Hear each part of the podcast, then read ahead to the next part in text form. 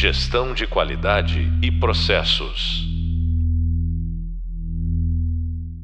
Olá, pessoal. Sou o professor Guilherme Dagui e está aqui em mais um podcast da disciplina Gestão, Estratégia de Gestão por Resultados. Sempre um prazer estar falando aqui com vocês. Hoje o tema é o tema 2 do nosso podcast.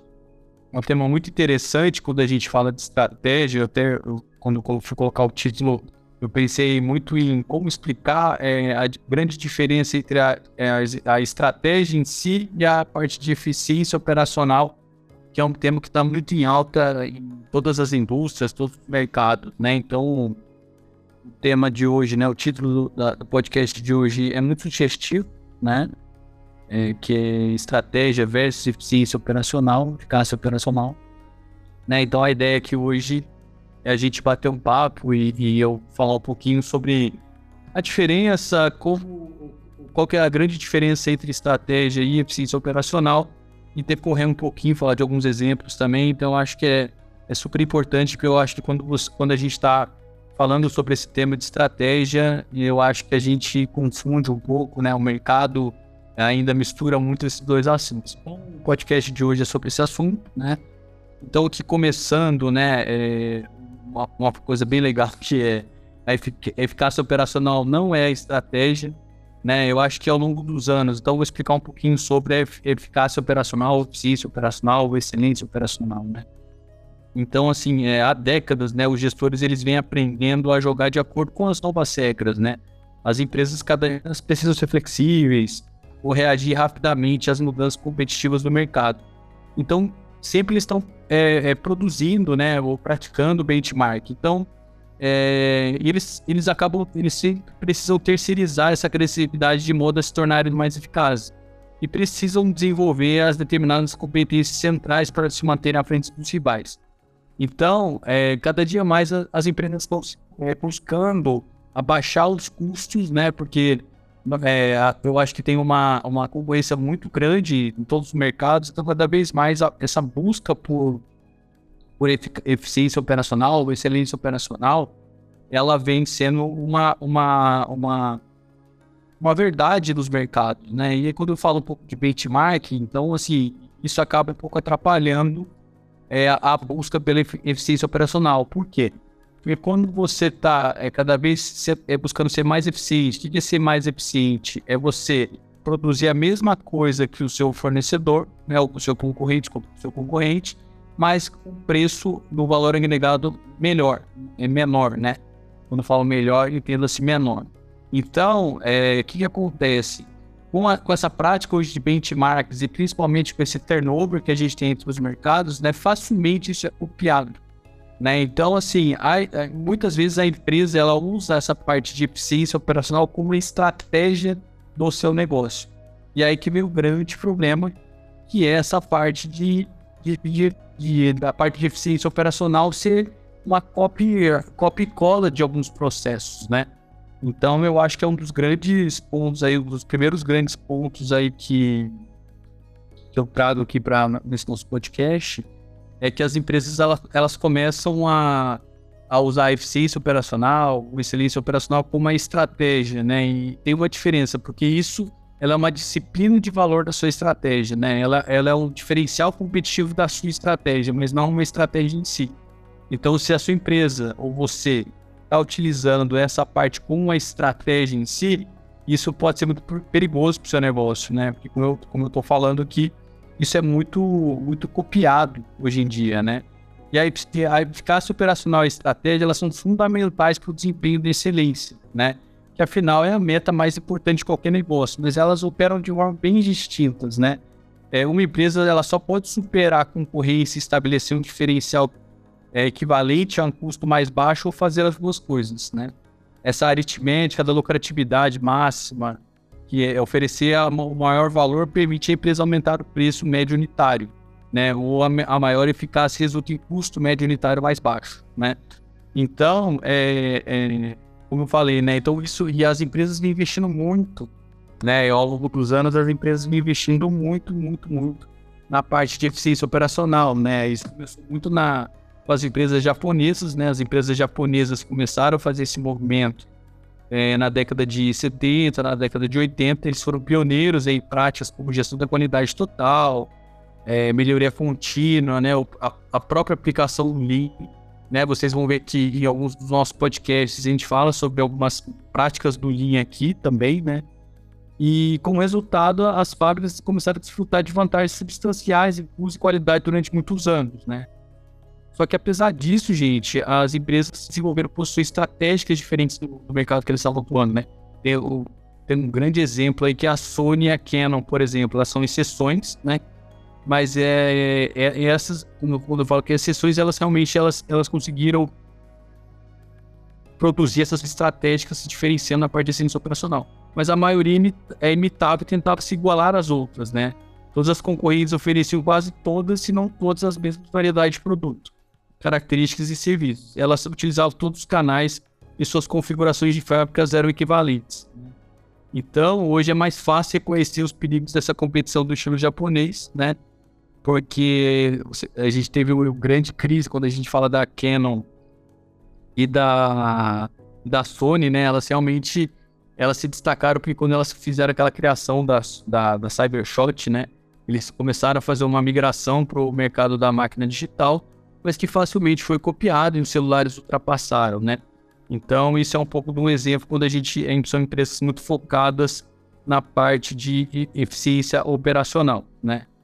Mas para isso, né, o Japão ele tem uma cultura né, notariamente orientada para o consenso e suas companhias tendem a mediar diferenças e cada vez mais acentuá-las. É, mas daí, por que, que eu estou falando tudo isso para vocês aqui? Porque as, isso começou muito nesse movimento dessas empresas japonesas que buscavam muita eficiência operacional, né? Então, é, só que isso, isso reforça um pouco esse, esse conceito que eu estou falando, que facilmente as, essas empresas é, eram copiadas e, e, as estratégias, né? Todo esse, esse processo de concorrência, isso acabava matando um pouco a, a, a, essas empresas, né? E quando a gente fala um pouco de posicionamento estratégico, eu acho que queria falar um pouquinho agora de posicionamento estratégico. Então, a grande diferença entre eficiência operacional e posicionamento estratégico é que a eficiência operacional, a excelência operacional, a eficácia operacional, ela busca você agregar mais valor ao seu produto com menor custo. Ou seja, você te, aumenta a sua margem buscando cada vez, cada vez mais você entregar o mesmo produto que o seu concorrente de uma forma mais barata, né? Basicamente, né, exemplificando isso que eu estou falando, é isso. E aí tem várias técnicas, né, como você melhorar o seu sistema de gestão, você aplicar alguma técnica Lean, você aplicar, é, você fazer alguma utilização na sua linha de produção, ou você ter menos gente fazendo aquela determinada atividade, então tem várias técnicas para isso.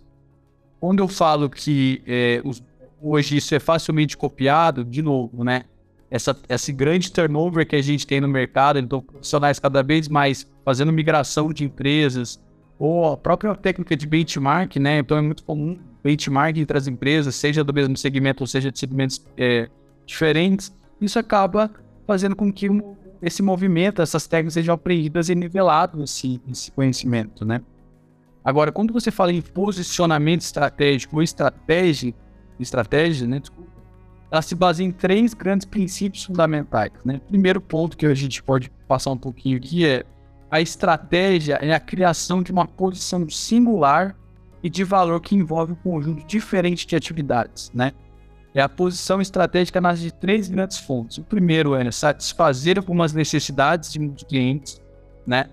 Satisfazer necessidades gerais de poucos clientes ou satisfazer necessidades gerais de muitos clientes no mercado reduzido, né? Então, quando a gente está falando em a gente pode ter nichos diferentes, mas você está posicionando o seu produto, o seu serviço é, é, é, para satisfazer alguma necessidade de um cliente. Então, isso tá, isso, esse é o primeiro exemplo do posicionamento estratégico, que é diferente da eficácia operacional. Então, você não está brigando por preço. Primeiro, você está identificando algum desejo dos seus, dos seus clientes ou de um, de um gap do mercado e está posicionando o seu produto ele primeiro ele pode satisfazer, como eu falei aqui, ele pode satisfazer algumas necessidades de muitos clientes. Então você acaba é, tendo muita massa, né? Você chega primeiro e você acaba é, você não está atendendo todas as necessidades, mas você tem um pool de clientes muito grande, né? Ou, como eu falei, satisfazer necessidades gerais de poucos clientes, né? É, isso aqui é uma coisa muito legal, que é quando você às vezes tem clientes premium, né? Você começa, por exemplo, a atender classe A, né? Então você não tem uma gama grande de, de, de uma especialização de atendimento, você atende de uma forma geral, mas é, é, são clientes muito premium, né? Então você acaba se destacando por esse ponto. E o último ponto, como eu falei, são necess... satisfazer necessidades gerais de muitos clientes no mercado reduzido. E aqui é quando as empresas de nicho entram, né? Então, vou dar um exemplo aqui para vocês. É, tem empresas, por exemplo, de engenharia, né? Empresas de engenharia que fazem de tudo, por exemplo, e tem empresas de engenharia que são nichadas, né? Então, são empresas de engenharia que atendem determinados segmentos, né? Então, elas são empresas especializadas. Então, eles têm um faturamento menor naquele de, é, comparado com uma empresa de engenharia que atende vários segmentos, mas é uma empresa especializada, né? Que tem um, já os clientes já é, fidelizados. Então, isso é bem bacana, tá? Então, esse é o primeiro ponto, que são é, é pilares fundamentais de um posicionamento estratégico. O segundo ponto aqui, gente, que eu acho que é fundamental, eu tenho gosto bastante de falar disso, que é a estratégia que é trade-offs, né? Trade-offs são escolhas, né? Na hora de competir. Escolher o que não fazer, né?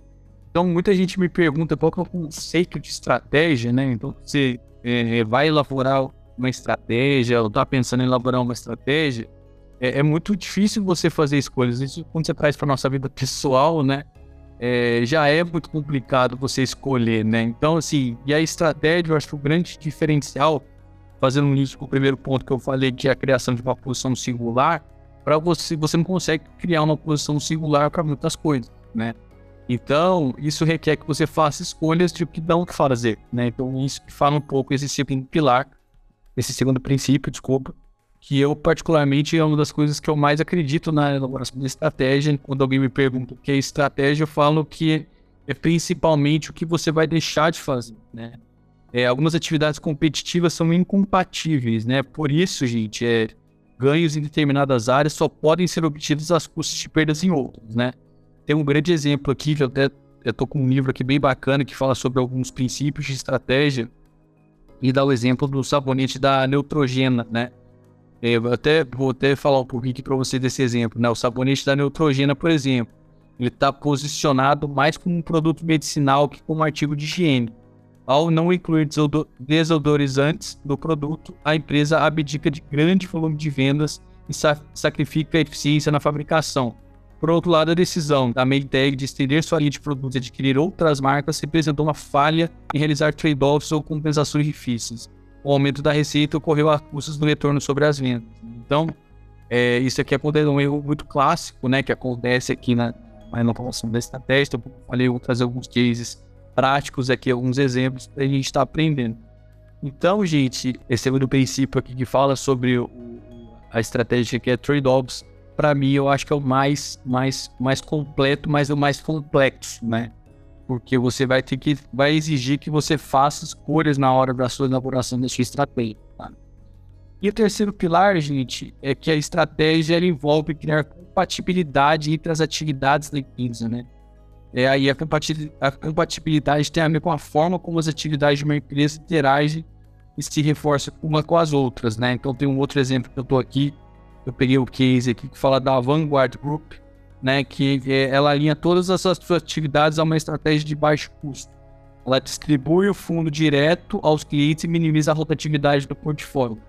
Essa compatibilidade proporciona tanto vantagem competitiva quanto sustentabilidade, né? Então, isso é, é, é bem bacana também quando você...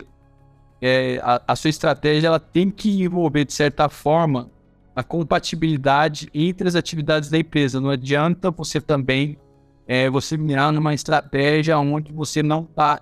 É, obviamente, quando você conseguir mais, constrói uma estratégia, e a gente pode ver isso nos nossos hubs de leitura, nos hubs visuais, que fala um pouquinho de como montar a estratégia. Tem uma parte lá que é interessante que fala que o que, que eu internamente tenho que desenvolver é o meu gap, né? Mas isso não pode ser 100%.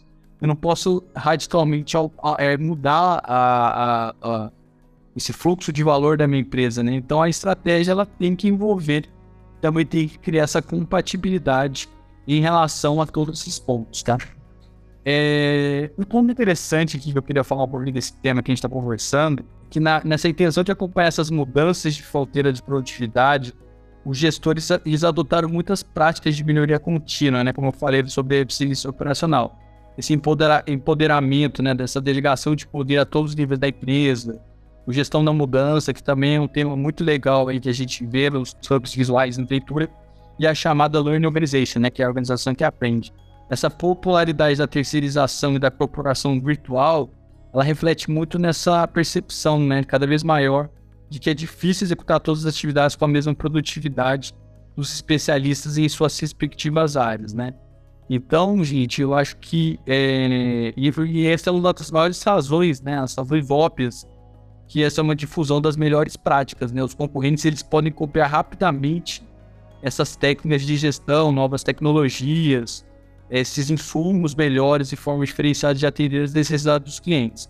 Essas soluções mais genéricas, aquelas passíveis de serem usadas em diversas situações, são as que se difundem mais rápido, como é o caso da proliferação técnica de eficácia operacional acelerada, pelo trabalho de consultores, né, que é eu estou bem falando um pouco aqui. Então, essa parte da excelência operacional, da eficácia operacional, devido a ser muito baseado em técnicas de gestão, né, ou na filosofia Lean e tal, isso é muito oferecido no mercado, né? Então, quando você foca em, em diminuir o seu custo, né, ou sua a sua cadeia de valor daquele produto, otimização de recursos para produzir de uma forma mais, mais barata, isso está sendo vendido no mercado por essas consultorias, né? Então a, a, a chance do seu concorrente estar tá fazendo a mesma coisa é muito grande. Então por isso que é importante, é muito importante a gente estar tá falando sobre essa parte do posicionamento da estratégia, né? E eu acho que é super muito, é muito importante que quando você vai construir uma estratégia, primeiro você tem aqueles direcionadores, estratégias, aspirações, né? As, as, as, as, as, desculpa, as aspirações onde você quer chegar fazer toda a sua análise, análise SWOT, né? Tanto do ambiente externo quanto do ambiente interno. Também você tem as ações estratégicas, né? E de novo, não optar, não optar por você estar tá fazendo a, a, sua estratégia conta da eficiência operacional, né? Bom, gente, então, é, então acho que ficou, ficou claro né, essa grande diferença entre eficácia operacional né, ou excelência operacional versus estratégia versus posicionamento estratégico, que é basicamente, de novo, né, gente? Então é muito, é muito importante que vocês entendam essa grande diferença que eu vejo muitas, as, principalmente as empresas de hoje em dia, é, adotar a excelência operacional, a eficácia operacional como a estratégia da empresa, né? Na verdade, a, isso é a disciplina de valor, é como a empresa vai competir no mercado. Mas todo esse posicionamento do mercado, né? O que é o posicionamento do mercado?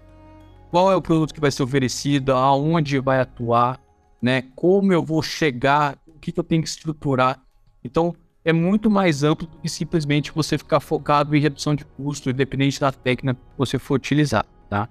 Então, acho que para a gente fechar essa diferença, né? Acho que fica esse grande resumo do ponto do ponto eficácia operacional versus estratégia. Mas assim, o que que você, que que é? Eu sempre fico pensando, né? Por que que, qual que é a incapacidade, né, da e por que, que as empresas falham na, na, elaboração da estratégia? A gente tem até um tema interessante aqui no nosso podcast, no Hub Visual, no Hub de Leitura, que fala um pouco sobre a gestão da mudança. Na minha visão também, eu acho que a grande, a, o grande porquê as empresas falham em criar uma estratégia está muito focado, é, ligado à execução da estratégia e boa parte está ligado ao fator humano. Então eu convido vocês também a, a verem isso aí na, nos nossos podcasts, nos nossos hubs visuais. Mas é, além disso, né, por que, que é, eu sempre fico me refletindo muito, né? Por que, que essas tantas empresas falham em criar uma estratégia, né? Por que, que os gestores evitam fazer escolhas estratégicas? Ou, ou, ou, depois que eles fazem, permite que ela se deteriore e percam força, né? Essa da estratégia vem de fora da empresa, por causa das mudanças tecnológicas ou comportamentais da concorrência. Mas, gente, embora essas mudanças externas possam ser um problema, acho que a maior ameaça à estratégia normalmente tem origem dentro da própria empresa, né? Acho que uma estratégia sólida, ela pode ser minada por uma visão equivocada de competição. Também eu acho que por falhas organizacionais e acho que acima de tudo pela vontade de crescer. Eu acho que os gestores têm se mostrado confusos quanto é, quando a gente fala de dentro da empresa, principalmente ligado aos gestores, né? É, os gestores eles têm se mostrado confusos quanto à necessidade de fazer as escolhas. É, por, lembra, lembrando que é, é, posicionamento estratégico, né? Pelo segundo pilar que eu comentei com vocês, ele, ela requer escolhas, né? Então acho que é, está muito ligado a esse ponto que eu estou falando. Por mais que o fator da execução, o fator da, da, da, gestão da mudança, mas eu acho que tem um ponto, né? E lembrando, né? O segundo ponto lá da, da importância do posicionamento estratégico é os trade-offs, são as escolhas. Eu acho que as, muitas das estratégias falhas, porque elas já nascem mortas no sentido de não foi feita uma escolha. Às vezes as empresas elas querem de certa forma atuar em tudo, é toda hora tudo é tudo ao mesmo tempo, né, e em vários focos, né. Então acho que e, e, acho que os recursos são limitados, né, os recursos de atenção ela é limitada. Então quando a gente parte para fazer é, tudo ao mesmo tempo, ela acaba tendo a probabilidade de, de dar problema, né, de não dar certo. Então, quando muitas empresas operam longe da fronteira de produtividade, os trade-offs parecem desnecessários, né? A impressão é de que uma companhia bem gerida tem condições de vencer concorrentes ineficientes em todas as dimensões simultaneamente. Os gestores que aprenderam com conhecidos pensadores da gestão, que não precisam fazer trade-offs, adquiriram a visão machista, né? Acho que até, até, até uma frase legal que fala disso, que aprenderam uma visão machista de que compensações seriam um sinal de fraqueza. Então, o que, que é isso? é que muitas empresas, é, ela, elas, elas acabaram o processo por conta da busca da eficiência operacional. E aí, quando você tem isso na empresa, parece que a sua empresa está voando, é super produtiva, e você acaba não tendo que fazer escolhas, né? E aí dá uma visão míope, né? Até o texto aqui fala muito da de uma visão machista, mas pode ser uma visão míope, né?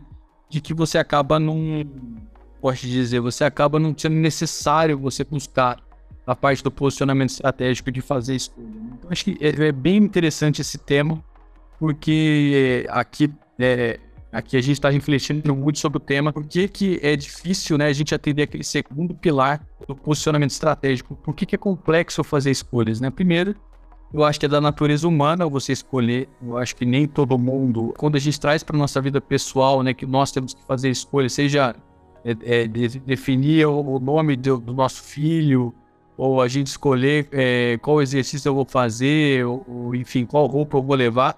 Então isso, quando a gente traz para o nosso dia a dia, acaba sendo complicado. E aí, imagina quando eu vou fazer estratégia da minha empresa, né? Onde é uma empresa, às vezes, de, uma, de médio, grande porte, ou de um porte pequeno, né? O que, que eu vou escolher para fazer? O que, eu vou escolher para posicionar a minha empresa? Então, tudo parte daí. Né? Acho que também o que atrapalha bastante, que é, de novo, né, trazendo esse tema da eficiência operacional. Essa busca pela eficiência operacional, ela é muito atraente, né? Porque ela, ela, ela é concreta praticável, né? Então, nessa última década, né, gente, os desempenhos tangíveis foram muito tangíveis e mensuráveis, né?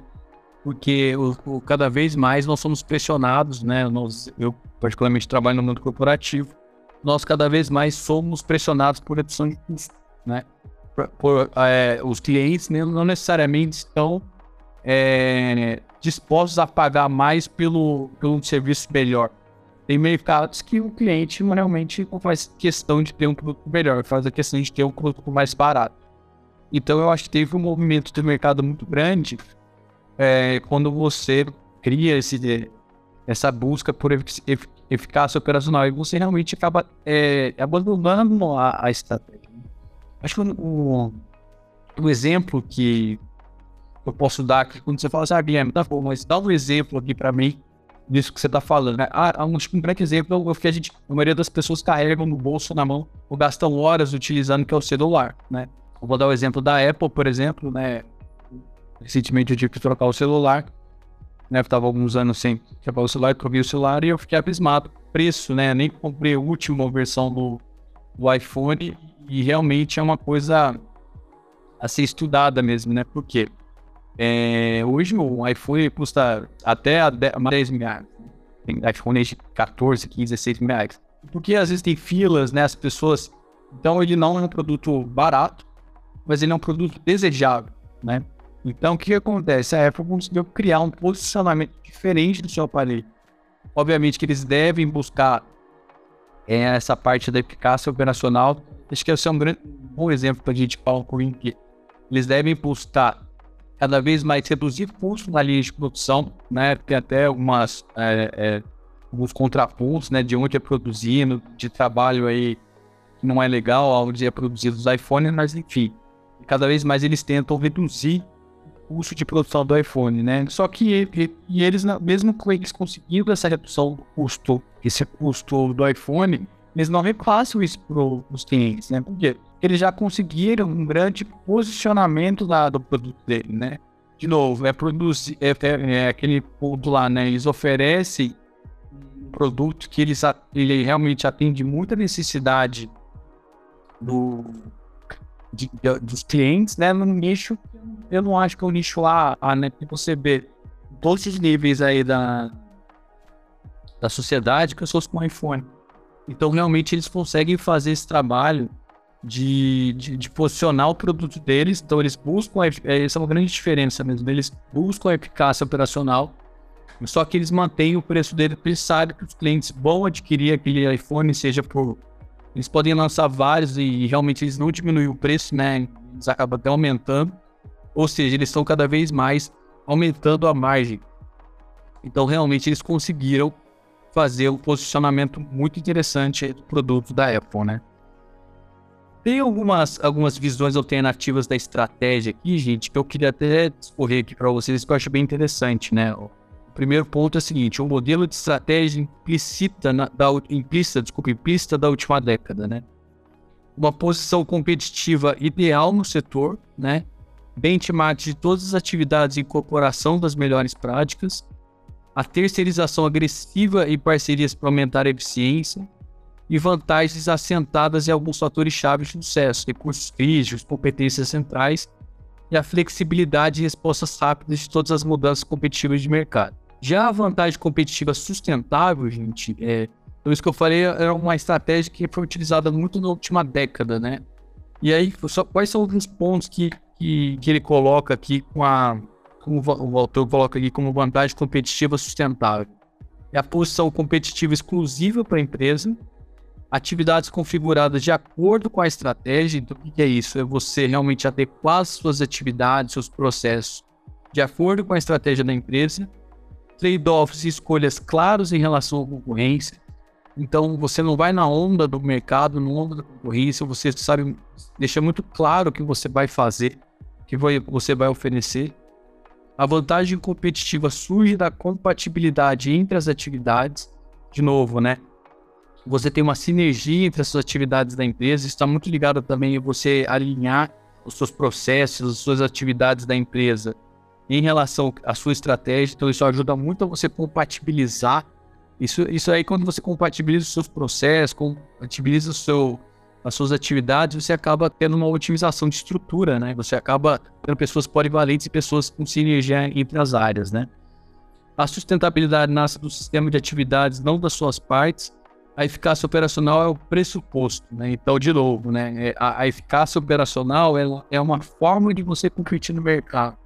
É uma forma que você vai, vai oferecer um produto mais enxuto, mais eficiente, mas não necessariamente isso vai definir qual mercado você vai atuar, como você vai atuar, né? É, quais os clientes que você vai mirar.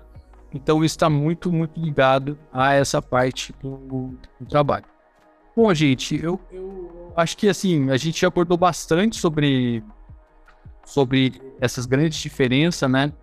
É, tem um ponto importante que eu só queria deixar aqui para a gente finalizar o nosso podcast nesse tema de eficácia operacional. Eu acho que é, que eu venho falando aí nos podcasts, também tanto no Hub Visual como no Hub de Leitura, é o papel da liderança nesse processo todo, né? Então, assim, eu acho que a liderança ela tem que fazer o papel de é até ela tem que fazer o, papel de trade-offs, né? Esse papel dos trade-offs.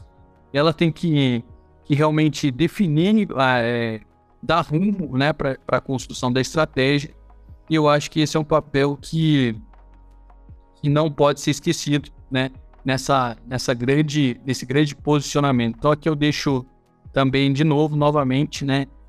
A grande importância da, da, da liderança, né? Em relação a, a, ao posicionamento da estratégia e principalmente a parte dos trade-offs, né? A, a, a, liderança vai fazer esses trade-offs que eu acho que vai alavancar a estratégia. Bom, gente, é isso. É, queria agradecer a companhia de vocês. Vocês acabaram de ver, de ouvir um pouquinho sobre a diferença entre eficácia operacional e posicionamento estratégico ou estratégia. E aguardo vocês também nos, nos próximos podcasts também no, e, e convido vocês também para estar tá assistindo um pouquinho mais dos subs visuais e também olhando o subs de leitura. Muito obrigado, pessoal. Até mais. Gestão de qualidade e processos.